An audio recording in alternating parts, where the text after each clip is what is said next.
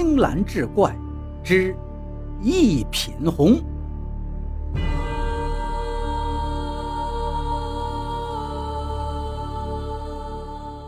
话说嘉庆年间，有个叫陆云山的举人。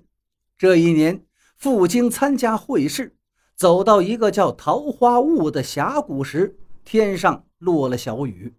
因为雨后路滑，又着急赶路，他是一脚踏空，摔落到谷底，不省人事。不知过了多久，陆云山醒来，发现他的一条腿。已经被竹子固定好了。原来是一位姓黄的老汉救了他。几天后，陆云山已经能下地行走。黄老汉兴奋地跑进来，说要带他去看一样东西。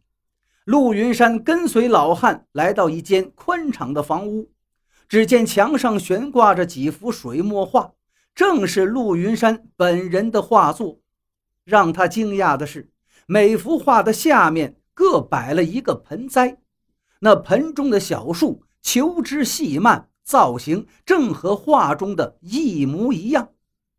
陆云山没有想到，黄老汉竟有如此手艺，能把水墨画变成有生命的立体画。原来，黄老汉救陆云山时，就见他的画被雨水打湿了，于是挂起来晾晒。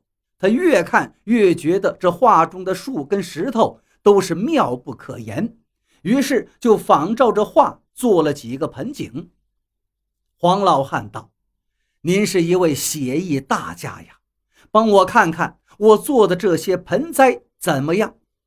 陆云山知道黄老汉这是让他挑毛病呢，他围着盆景近瞅瞅，远看看，发现。这些盆栽修剪的过于齐整精细，反而看来有些矮板。于是摇摇头道：“我觉得只是形似而已，少了几分神韵。不过呢，这也难怪。陆云山陡然发现黄老汉十指不全，在修整树木时难免会不太方便。不料黄老汉听了却十分不服气。”他很快又抱来一个盆栽，兴致勃勃地说：“这盆一品红可是我的珍藏，一般人不让他见。”陆云山一见这盆一品红，也立刻被吸引住了。虽然不知是什么树种，可形态天然成趣，像一位风姿绰约的美人。陆云山看得开心，即兴又做了一幅画，送给了黄老汉。黄老汉收下后十分感激，来而不往非礼也。你送我画，我也有一物相赠。不过呢，我先卖个关子，你要先去赶考，如果得中这一物，你必然不再稀罕；如果没有得中，回来时我再将此宝贝赠送于你，你看如何？陆云山笑着点点头，心中却想：你这黄老汉的家里。除了这堆花草小树，还能有什么宝贝呀？第二天，陆云山就跟着黄老汉道别了。离会试地点不远的地方，他找了一家客店暂住。这一天，心中烦闷，就到街上散心。突然就看到前面围了一大群人，他好奇地凑过去，发现墙上贴着一张告示，告示上说，当地一位富户欲花百两黄金。收买一盆奇花异草，旁边还配了一幅插图。陆云山见到那个图画，心中一动，忙向旁边人打听：什么样的花草这么值钱呢？有一位懂行的人指着那个图画说道：“那当然不是凡品了。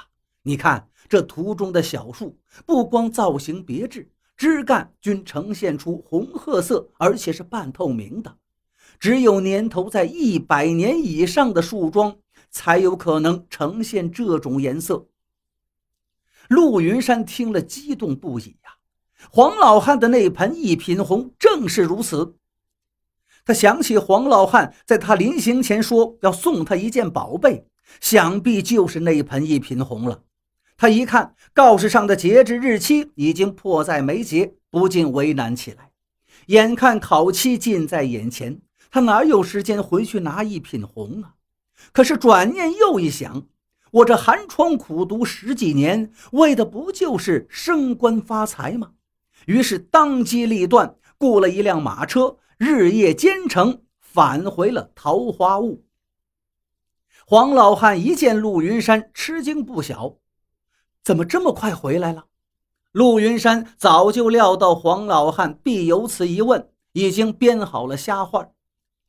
我听说现在官场黑暗，我已决定放弃仕途，闲时就像老伯一样做做盆栽，修身养性，岂不是一桩美事呢？黄老汉听了他这番话，果然十分开心。淡泊名利才是读书人本色嘛！我现在就兑现当初的诺言，把我唯一的女儿许配于你。陆云山一听就愣住了，原来黄老汉说的宝贝是他的姑娘啊，不是一品红。可他又没见过这黄老汉的女儿。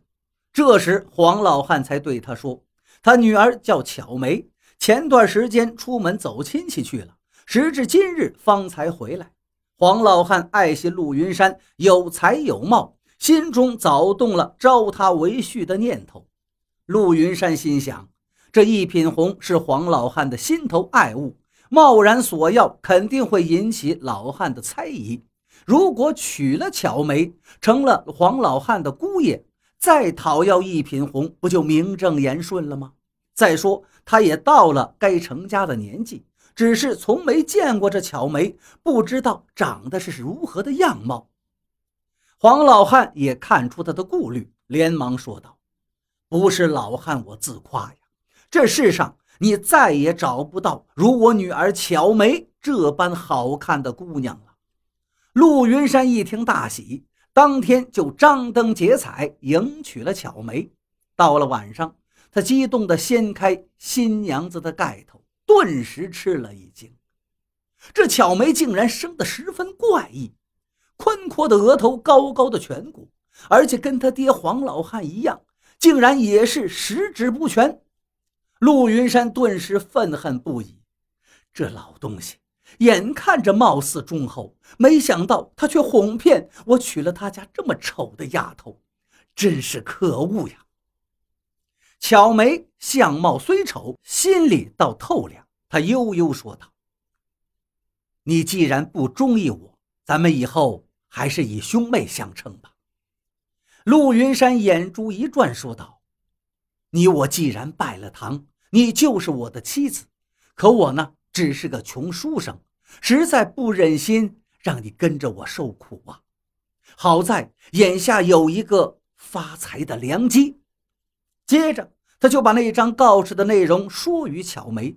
谁知巧梅听完，只是淡淡的说道：“那一品红是我爹的命根子，他是不会同意卖掉的。